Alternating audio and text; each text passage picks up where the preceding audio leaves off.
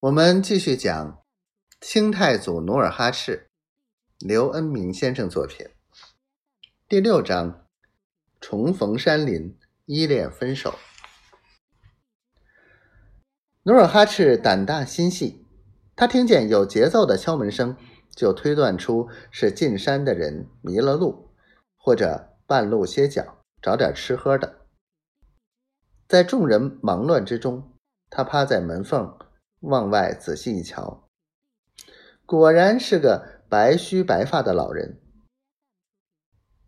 他拉开门栓，推门出去，只听老人“哎呦”一声，扑通躺下，昏了过去。这时，劳萨慌忙挤过去，摸了摸老人的额头，又切了切腕上的脉，连忙说：“他是饿昏的。”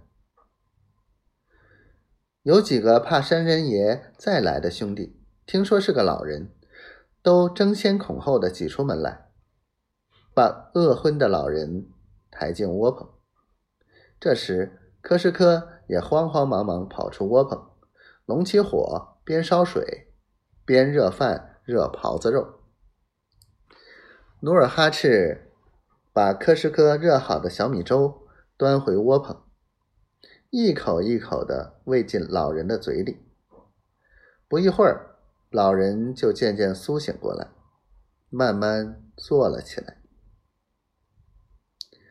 努尔哈赤仔细一打听，老人才说出自己姓范，名洪，是个进山挖参的汉人。